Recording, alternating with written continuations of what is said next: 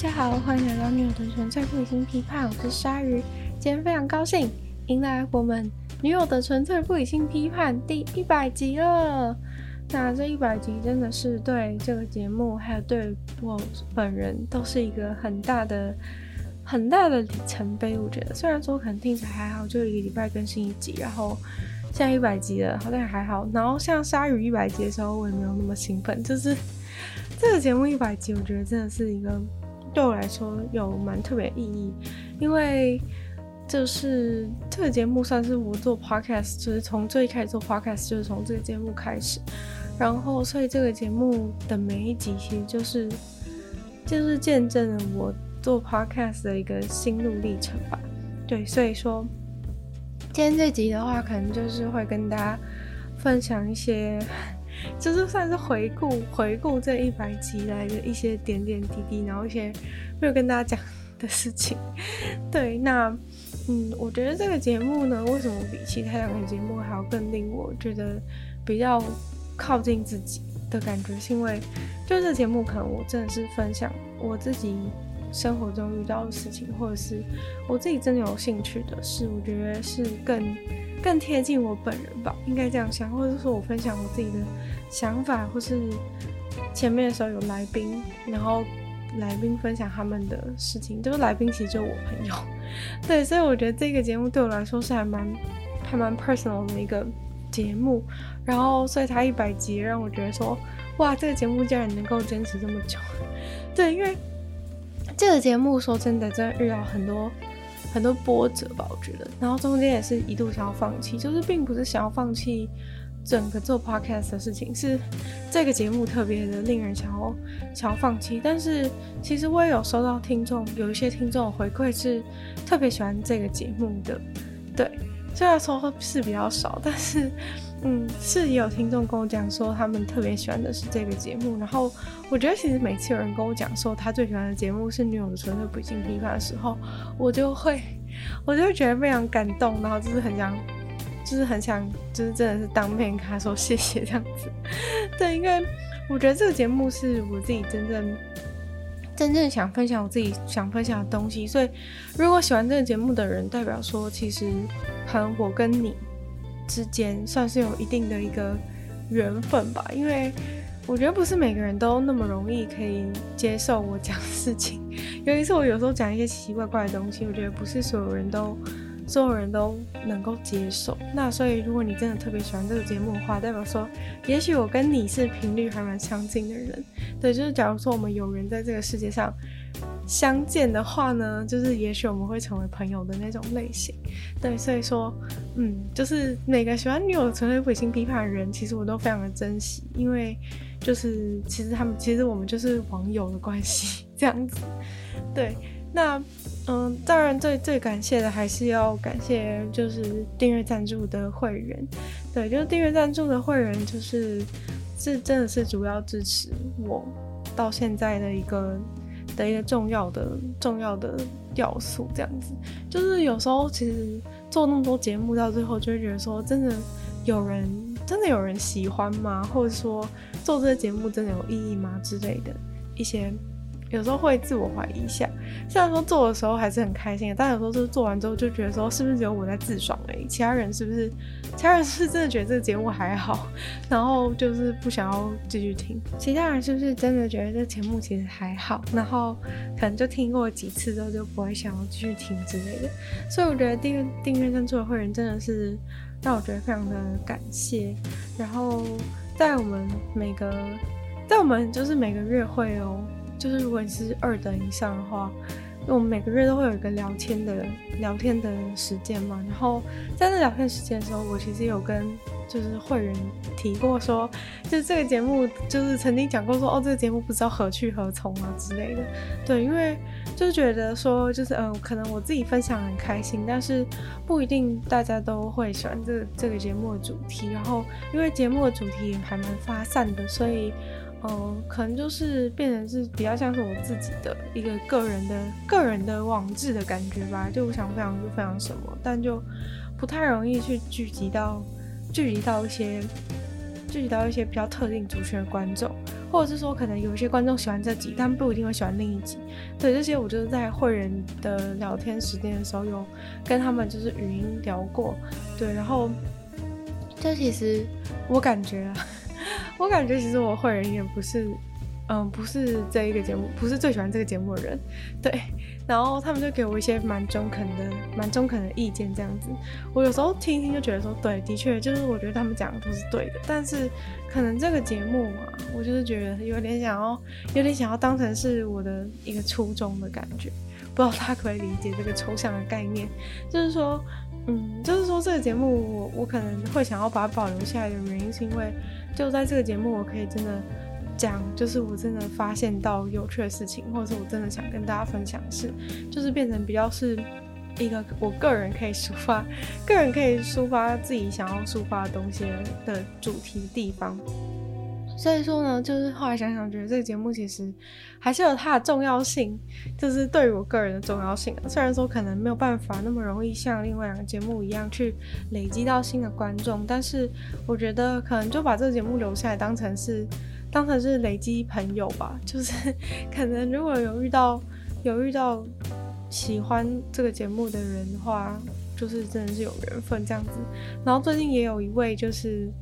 有一位就是跑来 IG 密我，就是跟我讲说，哦，他他觉得这个节目很棒，这样子喜欢听我分享我的事情。对，然后我就觉得超感动，我觉得超感动，真的就是那种在网络上面遇到 遇到知音的感觉。好了，不要讲太多废话，就。好了，就认真来回顾一下，就是这一个这一个一百集的过程中发生了什么事情吧。那其实在这个一百集的过程中呢，最一开始，如果是最一开始就在这里的观众的话，在这里的听众的话，就会知道说，其实这个这个节目遇到了一个一个遇到了一个波折，就是其实最开始的时候，这节目是不是只有我而已？对，就是虽然说这节目从一开始就是我要做的，但是那时候我我还没有对自己有信心到觉得可以自己一个人做节目，所以呢，那时候就是有找当时的一个朋友来跟我一起做这个节目。对，然后但是呢，因为后来就是发生了一些发生了一些就是真的蛮蛮蛮不愉快的事情，对，就是有涉及到一些比较严重的事，然后。就是可能他对，他曾他对他对在节目上讲的内容，然后后来有一些争议，然后他希望，就是他当初很想讲的内容，他后来就是希望把它撤掉这样子，然后后来我就认为说，其实这样子这样下去的话，真的没有办法，真的没有办法做节目，因为就是我觉得节目每个，就是我觉得每个节目诞生出去都是一个很郑重的事情，就是说。我觉得我一定都是准做好一百分的准备，然后想要把今天将要讲的事情分享给听众。但是如果如果今天就是我的另外一位伙伴，他是想要，他是当下很想讲，然后就讲了，但是结果事后又觉得后悔的话，那可能就不太适合继续一起走下去，因为这样真的会，这样真的会蛮麻烦的，然后也会引发一些问题，对。应该说，可能我个人啦，我个人是一个比较比较坚定的人。就是说，如果我今天觉得一件事情是怎么样的话，我不会，就是我一定是经过深思熟虑之后才觉得，才有一个想，才诞生出某一个想法。就是我不会把我随便想到的东西拿来节目上面讲，就随便想到的东西，平常跟朋友聊天的时候可以讲，但是我不是很喜欢讲那种我自己都还没有想清楚，然后。就就就想要跟大家分享的事情，通常我想要跟大家分享的事情都是，如果今天找一个反对方来跟我辩论的话，我都可以跟他侃侃而谈的这一种，我才会在节目上面跟大家分享。就如果我今天都没有准备好说，比如说有人如果这样质疑我的话，我要讲我要怎么回应他的，我如果没有想好这些情境的话，我就觉得说，那我应该是对这个我要讲的事情还不够有。还不够有信心，或者说还不够准备充分的感觉，就是说我自己都还没有把我的背后的那个逻辑架构好，我就觉得不应该不应该把它随便分享出去。对，所以我后来就觉得说，可能是可能是对于做节目的理念不太相同，然后我都会觉得说，嗯，要跟大家分享的事情都是经过经过思考，就是说真的想跟大家讲才会跟大家讲。对，那所以后来呢，这个节目就在。很开心的开场，然后就是原本有搭档，然后后来变成就后来变成就没搭档。其实后来开始转型的时候，很多人都会来跟我讲说，哦，就是比较喜欢之前就是有搭档，或者说甚至有人跟我说，哦，比较喜欢另外一位主持人。其实那时候我都会觉得非常难过。对，因为因为毕竟就是这节目就是策划还是还是我还是主要是我来做，然后虽然说可能一开始的时候感觉比较像是比较像是就是我跟他一起的节目，但是其实还是就是可能后后面的东西还是我来处理，或者是对，就是我还是这个节目的主要的人，然后可能我只是找他来有没有想要当一个长期的固定的伙伴这样的感觉。然后，所以有人跟我讲说，哦，就是就是可能因为我已经决定说，真的没有办法继续。之后，然后还是很多人会来问说，哎，就是他，就是他会回来吗之类的一些，我就会觉得，哦，虽然说可能大家喜欢之前的节目，让我觉得很开心，但是，嗯，大家如果就是大家喜欢他，就是只只喜欢他的话，就让我觉得有点难过。虽然说，我觉得，我觉得不可否认，就是我觉得他有他的一个才华，就是。他比较，他在节目上比较比较疯，我觉得就是可能就是比较像是现在大家在 YouTube 娱乐圈会比较喜欢的一种，会比较喜欢的一种调调，就是你要很嗨，然后要有，就是要维持那个。维持那个节目的张力的感觉，就是有个情绪的张力，应该这样讲。有些人可能会觉得，就是要这样比较比较好，比较节目会比较有趣。其实我也觉得节目会比较有趣，所以当时才才会这样找他。对，但是后来就发现，就是如果你真的要真的要做长久的话，可能就是还是要以比较稳定，然后不会出状况为主，才有办法做下去。虽然说可能当初那些。一直敲碗想要他回来的人，就是 可能现在已经不在了，所以我现在讲这些他们也不会听到。但就是想要跟后来的观众，就是稍微介绍一下前面发生过事情。那其实我觉得跟他跟他一起录音的时候是还蛮开心，就是因为很很轻松自然，就像在跟朋友聊天一样。但是，嗯、我觉得就是真的做正事，可能必须要更谨慎，就是不能当做是。不能当做是儿戏这样子来来去做的，就是的确，嗯，就在在可能他没有想清楚的状况之下，后来就真的发生了，就是就是涉及法律问题的的事的事件，所以就这就变有点严重。那其实我觉得有时候事情发生的早，虽然说一开始的时候会觉得超衰，就觉得说为什么节目才刚开始第一集就遇到这种事情。对，真的是节目开始第一集就遇到这种事情，然后所以就如果是后来来观众应该会发现，我们这个节目的第一集是第一集是消失的，消失的那个第一集跟第二集是消失的节目。对，就是因为遇到了就是真的法律上面的问题，就是这个节目真的那时候根本没有人听，但是才才就是录第一集跟第二集就马上遇到遇到问题这样，然后那时候真的就是觉得很。我不知道，我就真的觉得很、很、很心酸，而且说我这节目刚开始，然后就遇到很严重的事情，就是可能节目差不多可以，节目差不多可以收一收了这样子，然后就觉得很难过。然后后来，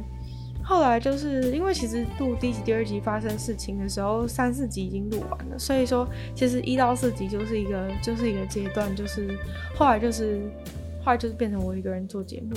然后从第五集开始呢，就变成是，其实我那时候还蛮彷徨，就老实跟大家讲话，因为原本就是我，我就是因为没有做好一个人做节目的准备，所以才会想要邀请一个固定的长期的搭档。那后来因为失败嘛，然后就变成是我可能就找一些，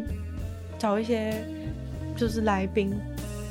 那这些来宾其实就是我日常生活中的朋友，然后。其实反而是我真的认识很久的朋友，然后甚至就是觉得说，我都已经我我已经找了那种认识很久的朋友，总不会再出事了吧那种感觉。然后所以，嗯，后来就是找认识很久的朋友，就变得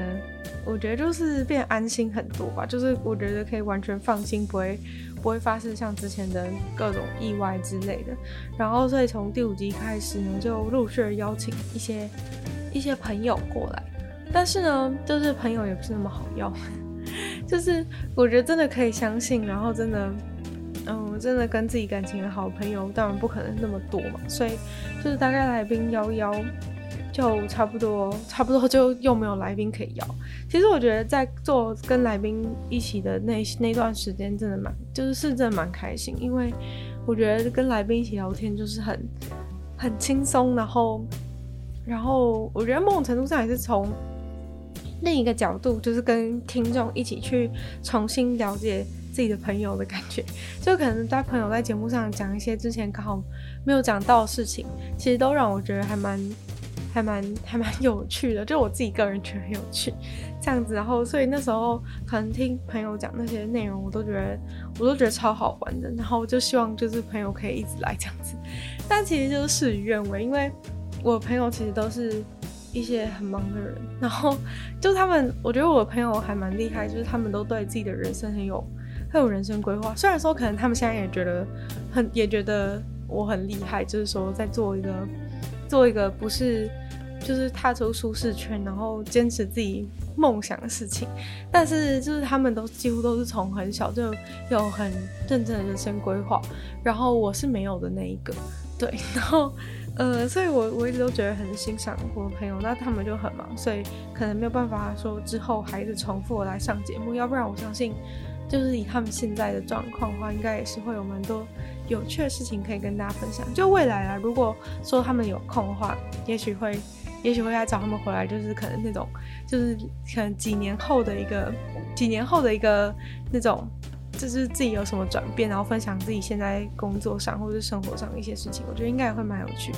所以说，我觉得来宾的部分可能就未来还有可能会出现，真的是未来还有可能会出现。我觉得其他那种做专门做来宾的节目都很厉害，就是他们可以一直无限的找到很多 很多来宾来讲。但可能是因为有一些他们主题比较明确，对，例如说如果他专门找外国人的话，就是可以一直去找，一直去可能同个圈子，然后再去介绍新人这样子，对。但是我可能就比较没办法，尤其是因为我做节目，其实我把大部分的时间都拿来做节目，所以其实我也没有到，就是比起以前的那种那种呃生活来讲的话，其实自己做节目之后，生活变变得是。就是比较少在外面游荡的感觉，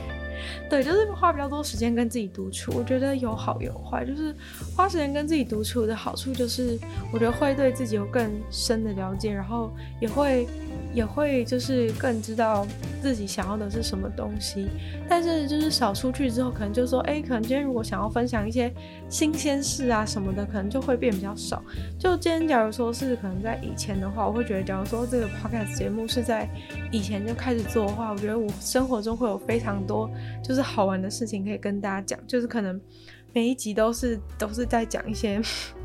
可能每集都在讲一些不重要，但是蛮好笑的一些生活趣事这样。但我觉得可能也跟就是人生经历的转变啊，然后还有因为做 podcast，所以就是就是变成自己一个人这件事情 有关系，就是可能也没办法。不过我觉得就是。我人生一直都面临很多不同的转变，然后我觉得这些转变对我来说都是我自己觉得都是蛮开心的，因为就是我是一个还蛮喜欢变化的人。就大家可能会对一些事情，比如说哎，一些事情玩久了会觉得无聊，我觉得我是那种会对自己无聊的人，就是可能过一段时间之后，我就会我就会不再喜欢现在的生活，然后然后就会前往下一个阶段那种感觉。对，所以说。嗯，我觉得就是变成这样子做 podcast 的一个模式，我自己是觉得也还蛮喜欢的。然后有更多时间让自己沉淀之后，就是觉得自己也变得比较成熟一点。我觉得啦，像上一次我跟之前有上过节目的 来宾见面，就是我朋友见面的时候，就他就讲说，哦，觉得觉得我跟以前就是高中的时候感觉差超多，就是觉得很像，很像。不知道，就是他都感觉 感觉变成熟很多，然后很多个性上都不太一样，这样子。对，然后我就觉得说，嗯，好吧，就是虽然我也不知道说有一些改变是好还是坏，因为可能难免就是在这过程当中会会丢失一些丢失一些曾经的初心等等。但是我觉得，就是可能这人生成长过程也没有办法，就是你没有办法永远都维持在那个最最干净，然后最。最美好的那个那个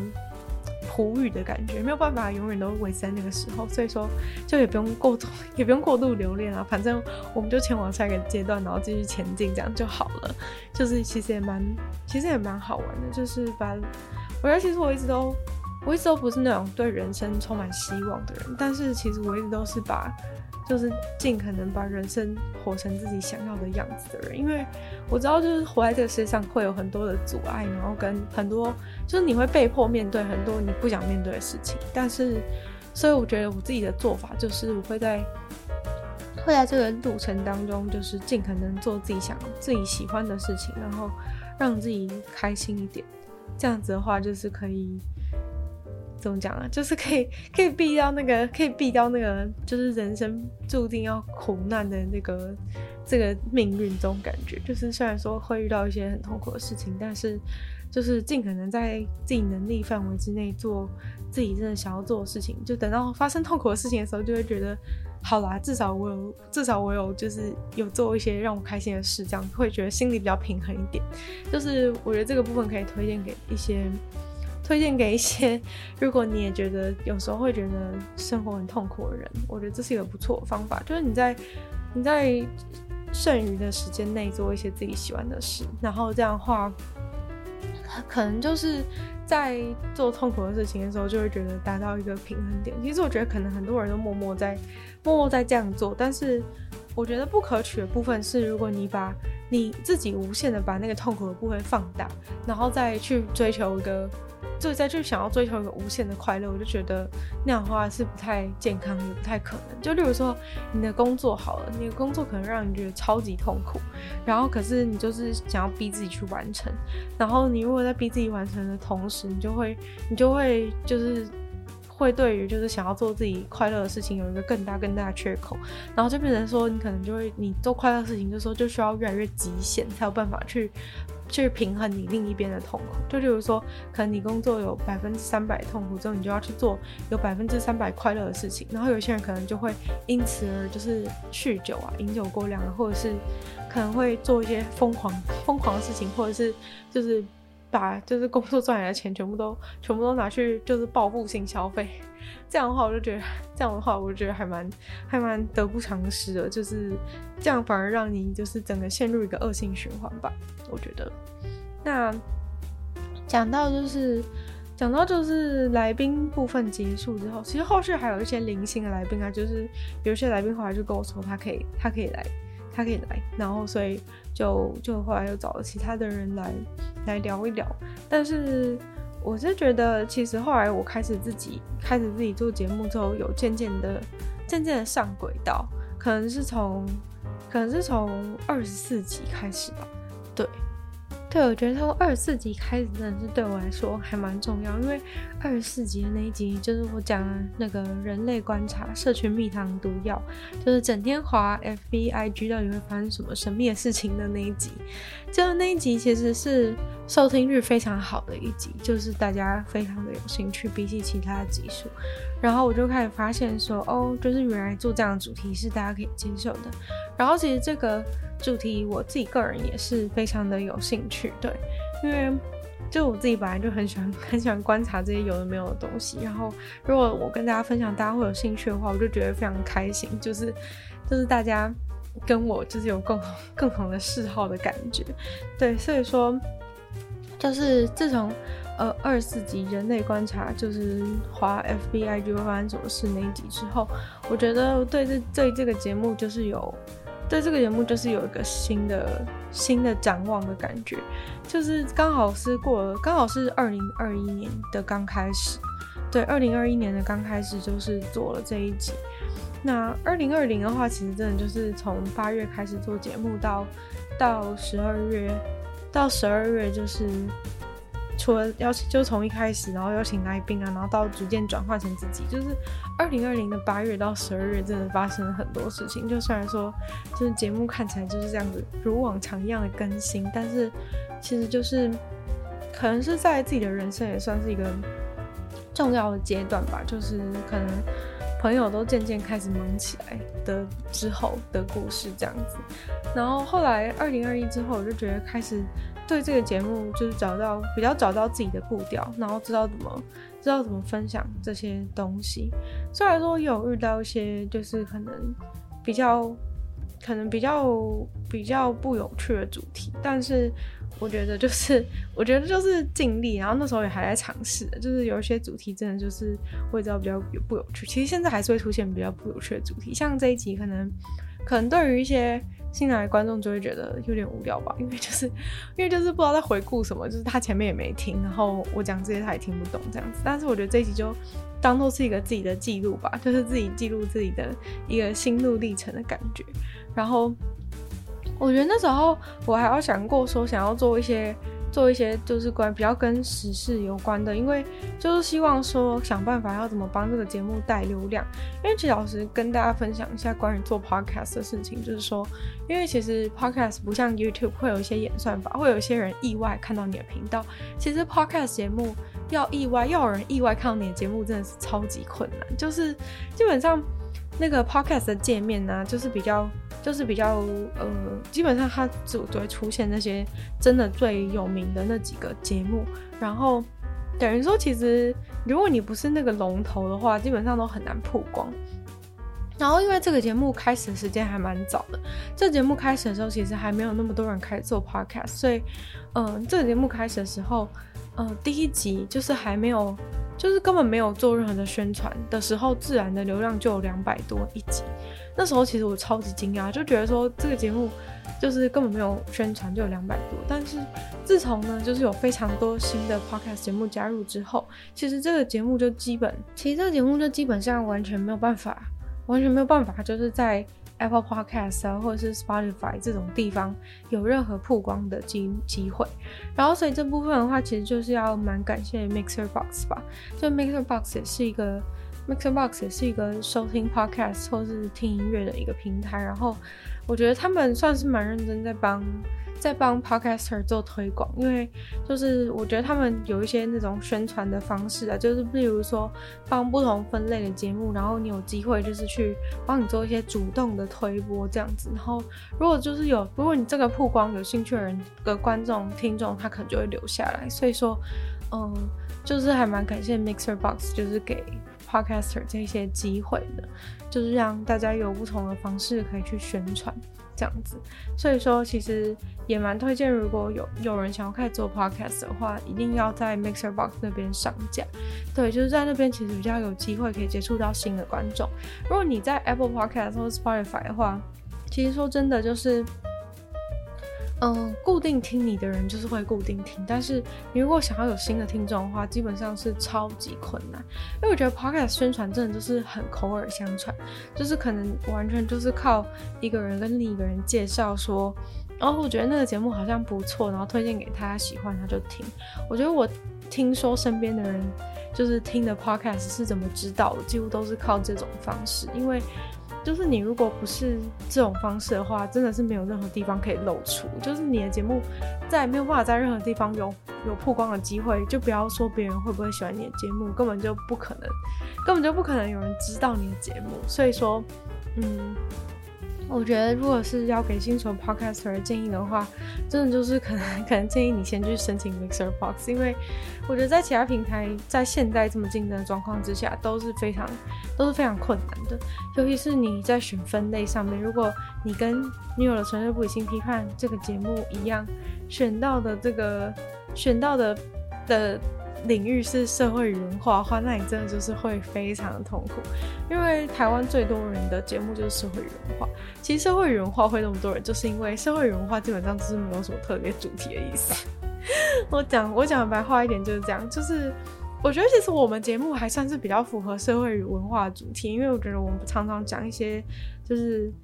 人类的事情啊，或者活在人人的社会当中。会遇到的事啊，例如说，我现在随便瞄到一集，就是讲说农历新年之争啊，批判过年，就是我觉得我好歹讲了蛮讲了比较多一些，嗯，可能是批判人类的事情，批判人类生活的一些事，或者讲一些生活的启发，就是还算是还是跟社会文化有关，有点关系，或是讲一些时事的时事的东西。对，但是其实大部分放社会文化节目，就是其实什么都可以放，就是你找不到要放什么主题，就放社会文化。所以社会文化的节目超级多。然后，所以我真的是建议，如果你是新手的话，就是绝对绝对不要把你节目放社会文化，要不然你的节目就是永远永远别想见天日，就是真的是不见天日。就是那时候，嗯、呃，这个女友纯粹不理性批判，那时候刚好是 podcast 还没有真的出来的时候，要不然如果我现在在开这个节目，然后做这个内容的话，真的是完全不会有人发现。我说真的，因为太难，太难，就是有人看你的节目了。对，就是真的是不要做社会人。给大家一个衷心的建议，就是不要做社会文化，因为所有人就是你不管什么节目，大家都放在社会文化，真的是没有办法哎，真的是 真的是不行，就是可能大家都随便随便就把节目放到社会文化里面，让这里面变得内容非常的杂。那久了之后，听众也会觉得说，其实，在社会文化根本找不到自己想要看的节目，那其实社会文化这个标签就等于是坠落了。对，那这样的话，其实就真的没什么意义。对。我觉得，我觉得社会文化这个标，这个这个这个标签就真的变得没什么意义。那后来呢？我觉得后来其实有开始讲一些，有开始讲一些就是那个影剧相关的时候，我就觉得其实还蛮，就是还蛮轻松有趣的。再加上啊，因为其实大家知道我有把就是 podcast 的节目同步放在 YouTube 上面嘛。然后，所以说在 YouTube 上面放一些影剧相关的内容，其实是比较容易会有会有关键字，然后比较容易会有人会有人发现这个节目。对，我觉得真的就是这样，就其实 YouTube 现在就变成是一个让别人发现我节目的管道。对，虽然说 YouTube 上面的收听次数跟 Podcast 完全不能比，就是 Podcast 这边其实蛮稳定，但 YouTube 那边就是的次数真的是越来越少。一方面也是因为演算法关系，就是。他，因为他知道说我们这个节目呢，基本上就是都没有什么画面，然后也不会出现真实的人脸，所以久而久之他，他他 AI 就会判断他不想要帮这个节目推播。那这也是为什么我们的节目，就我的节目在 YouTube 上面的。的那个点阅率会极低的关系，就是因为连你订阅的人，他可能都不太愿意推推荐我的节目给你看，因为他可能觉得我的节目是在混混混水摸鱼吧，就是可能一个礼拜发四次，然后对，因为就是有三个节目嘛，然后 YouTube 频道就是都会发，所以说一个礼拜就是发那么多次，然后里面又没有真实我本人的一个画面，所以说 AI 就会觉得说这个节目很像是那种。好像这种垃圾节目的感觉，就是他发一些没没有营养的内容，就是 YouTube 会这样子判断。所以说这也是，这就是这就是为什么 YouTube 上面的那个人数会超级超级少原因。然后我觉得非常令我惊讶的事情是，就是其实 YouTube 那边基本上现在就变成是一个只是 Podcast 这边的备份嘛，但是其实。订阅人数还是有在增加，所以我就觉得，我就觉得还蛮谢谢那些就是增加订阅的人，就觉得他们可能是无意间发现这个节目，然后虽然说他们可能也不会真的说每一集都听，因为根本推根本根本不会被推播，但是。但是就是我觉得有人订阅，就还是觉得还蛮开心，就偶尔就是偶尔他可以听一下，或者是说其实他后来就转到 Podcast 平台去收听。我觉得如果是这样的话，其实还是蛮高兴的，就是说至少说至少 YouTube 那边就变成是一个变成是一个自帮自己打广告的一个管道。这边先跟大家就讲抱歉，就是说今天我的声音状况真的是不是很好，所以请大家多多见谅。其实我觉得到。录 podcast 后期常常都会有这种状况，我不知道是不是因为就是我讲话讲太多，还是因为就是那个发声的位置真的是太不正确。对，但是大家知道发声位置的事情真的是非常困难嘛，就是其实大部分的人讲话的时候都是都是跟我一样，就是使用非常重度的使用喉咙这样子。然后其实你如果正确的讲话的话，是不会那么的磨损到你的喉咙，就是主要应该会让其他地方去。其他去地方去共鸣你的声音，所以会比较像是那种会唱歌的人唱歌的方式在讲话这样子。那这样的话，讲话就不会那么的那么的伤喉咙。但是目前的话呢，就是还还在琢磨这一块，就是还没有还没有找到，就是到底要怎么样，到底要怎么样讲话才会才会比较轻松。对，然后所以就是这个部分的话，就是可能。要请大家，请大家稍微稍微忍耐一下，就是在我找到在我找到一个良好的发声方式之前，就是可能会偶尔就是有有时不时会出现这种，时不时会出现这种声音状况声音状况不太好的的问题。像像一开始，如果你回去看一开始的话，一开始的话就完全不会，所以说这算职业伤害吗？就有点有点有点惨这样子。但之后还要继续讲更多更多的话，所以说这部分真的是一个必须解决的问题，要不然真的会蛮真的会蛮痛苦的。那除了就是之前有做那个，之前有做一些，之前有做一些讲戏剧，就是影剧部分的主题，还蛮开心，然后也会比较容易有流量之外呢，就是我觉得还蛮。开心的另外一个主题其实是台大事件部，虽然说后来就后来就没有，因为就是渐渐渐渐离开了就是那个生活圈，然后也因为疫情隔离，其实学校也渐渐不再会发生什么有趣的事情，因为就是大家人根本都不在学校这样子。但是之前做台下事件簿也是蛮开心，因为就是讲一些我觉得这些事情可能是大家会有兴趣，然后可能是外面的人不会知道的事，就是跟大家分享起来会觉得会觉得还蛮还蛮有趣的嘛。但是其实。之前做台下事件簿也遇到遇到一个波折，就是就是这个出租梦梦的的时候，就是他那就是他本人其实蛮他本人其实蛮生气，就我其实不知道他怎么知道他怎么发现这个节目，因为本节目其实根本就非常不红，对，所以说其实会发现本节目，然后对本节目内容有意见的人，真的是代表说他非常的努力搜寻自己的关键字这样子，对，然后后来是没有发生什么事情啊，就是因为。我其实也没有说，我其实也没有说他什么，其实反而觉得他他做的事情算蛮有趣，至少可能我就没有我就没有勇气做过做过他做的事情，所以嗯，我不知道，其实我个人是没有没有想要批评他，但是他好像觉得被批评，所以就是有发生一 点有发生一点小插曲，然后他就是有来密来密我的粉砖这样子，对，但后来我就我就选择选择忽略这样子，因为我觉得我没有做什么对不起他的事情，嗯，那。后来呢，我觉得就是开始有维持一个维持一个维持一个嗯节奏嘛，就是可能会可能会分享，就是可能大概每三集吧，我觉得频率来讲，可能每三集就会分享一次分享一次影剧的部分，然后嗯，因为我一方面真的是我觉得观众真的还蛮观众真的蛮喜欢蛮喜欢听介绍影剧，然后还有。嗯，可能会有自己发现有趣的一些主题，就或是心理学主题等等，或是一些可能历史的有一些小东西的历史的小主题，对，然后再来就是我自己个人想讲的东西，对自己个人想讲的东西，我觉得其实其实是整个节目最最愉快的部分，像是那个嗯，可能凌乱魔人整理的事情啊，或者是呃，像最近一集的那个。打蟑螂事件，或者是，或者是跟大家分享电子书，我觉得就是这些东西都还蛮，这些东西都是我自己觉得超级有趣的。还有那个，还有水根，水水根，其实我觉得是水根，我觉得是我自己超喜欢的那个主题，但是不知道就是大家不知道就是对大家的有没有帮助，就是可能其他人并没有想要，其他人并没有想要实施这个水根的部分，就会觉得就会觉得嗯，好像。好像好像没有想要在都市里当农夫，就是坐在都市里都已经那么痛苦了，然后还要在家里就是更痛苦的当农夫。因为其实说真的，就是真的不太容易的。所以说，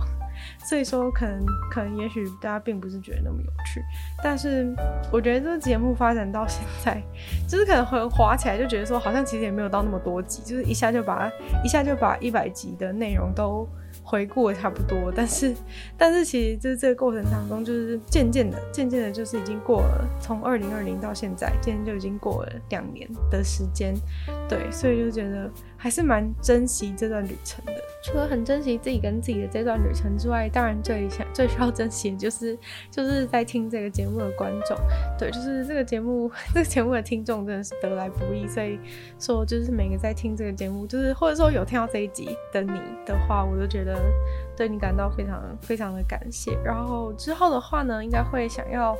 嗯做一个 Google 表单，然后 Google 表单的话，我应该就是会放在那个 IG，然后还有。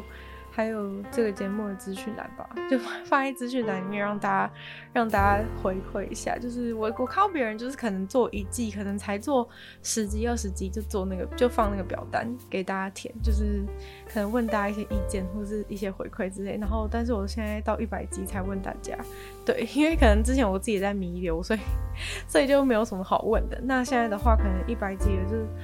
会稍微问大家一些。意见，然后希望大家可以就是跟我分享，就是自己真的有自己比较有兴趣的是哪些？对，因为通常我可能会想要问大家说，就是可不可以跟我讲这样子，但是其实，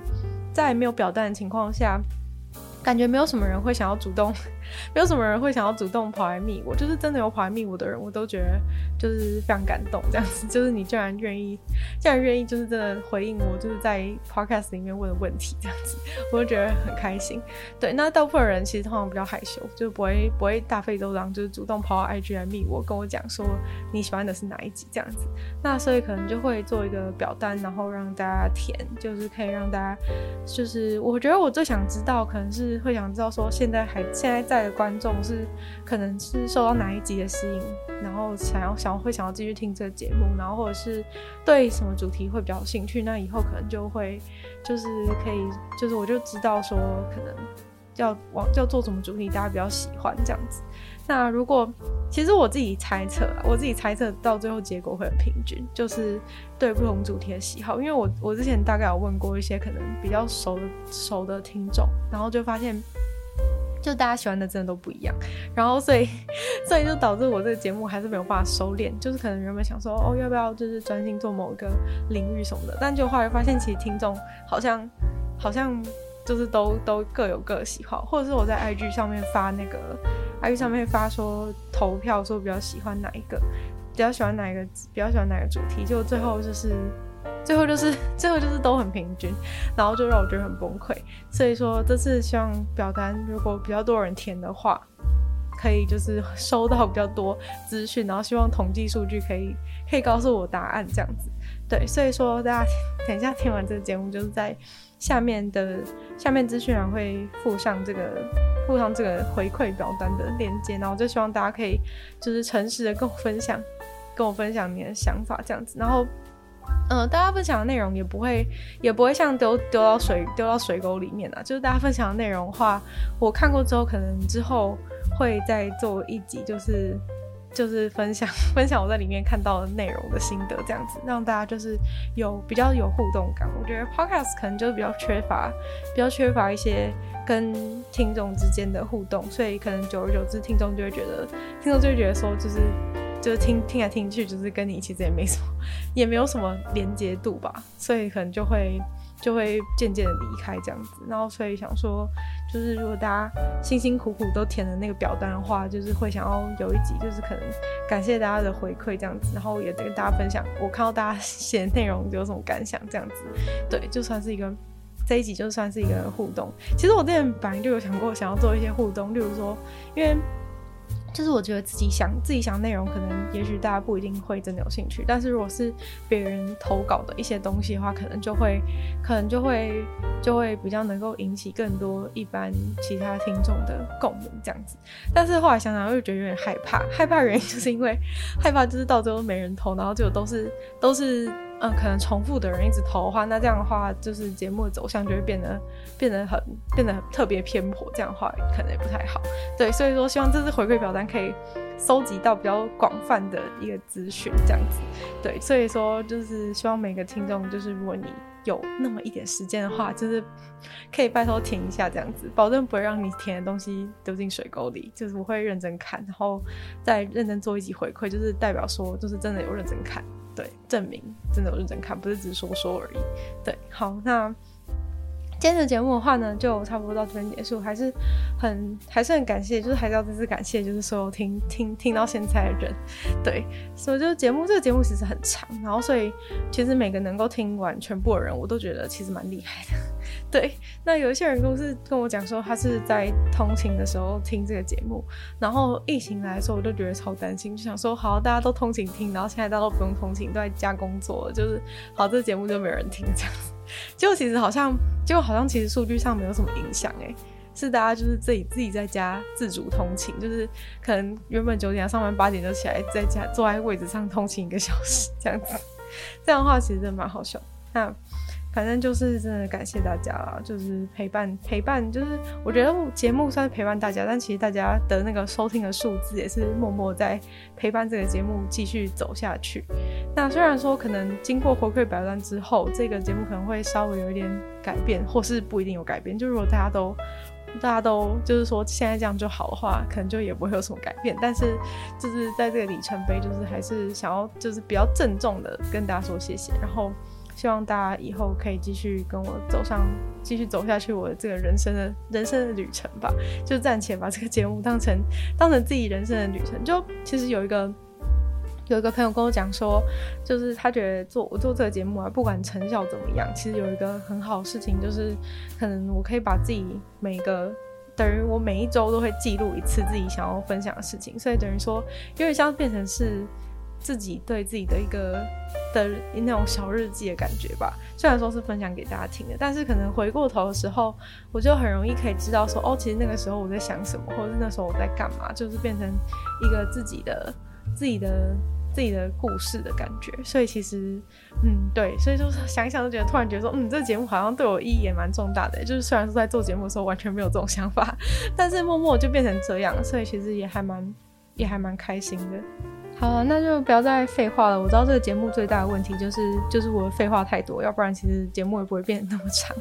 那就再次感谢第二赞助的会员。Z Z Z、雪然秋生、Alex、黑牡丹、毛毛、黑渊、Jason、James 还有大龄男子，那就希望其他有意愿继续支持鲨鱼创作的朋友，可以在下方找到 Patreon 的链接，里面有不同会员的级还有不同福利给大家参考。那如果加入就是二级以上会员的话呢，就可以加入我们的就是会员聊天时间。我相信这个节目的观众应该会比较想要聊天，其他节目可能就就是听那些就是他们得到自己想要资讯，可能就不会想，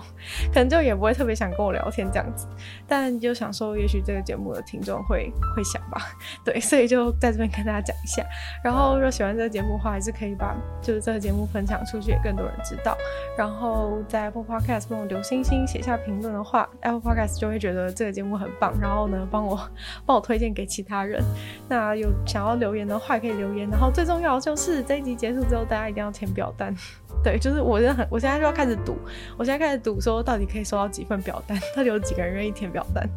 那，嗯、就是也可以去收听另外两个 podcast 啦。然后另外两个 podcast 的话，应该大家都已经听很习惯，就是一个是鲨鱼会有国际新闻新资讯，另外一个话是听说动物，当然就是动物的动物的动物的事情。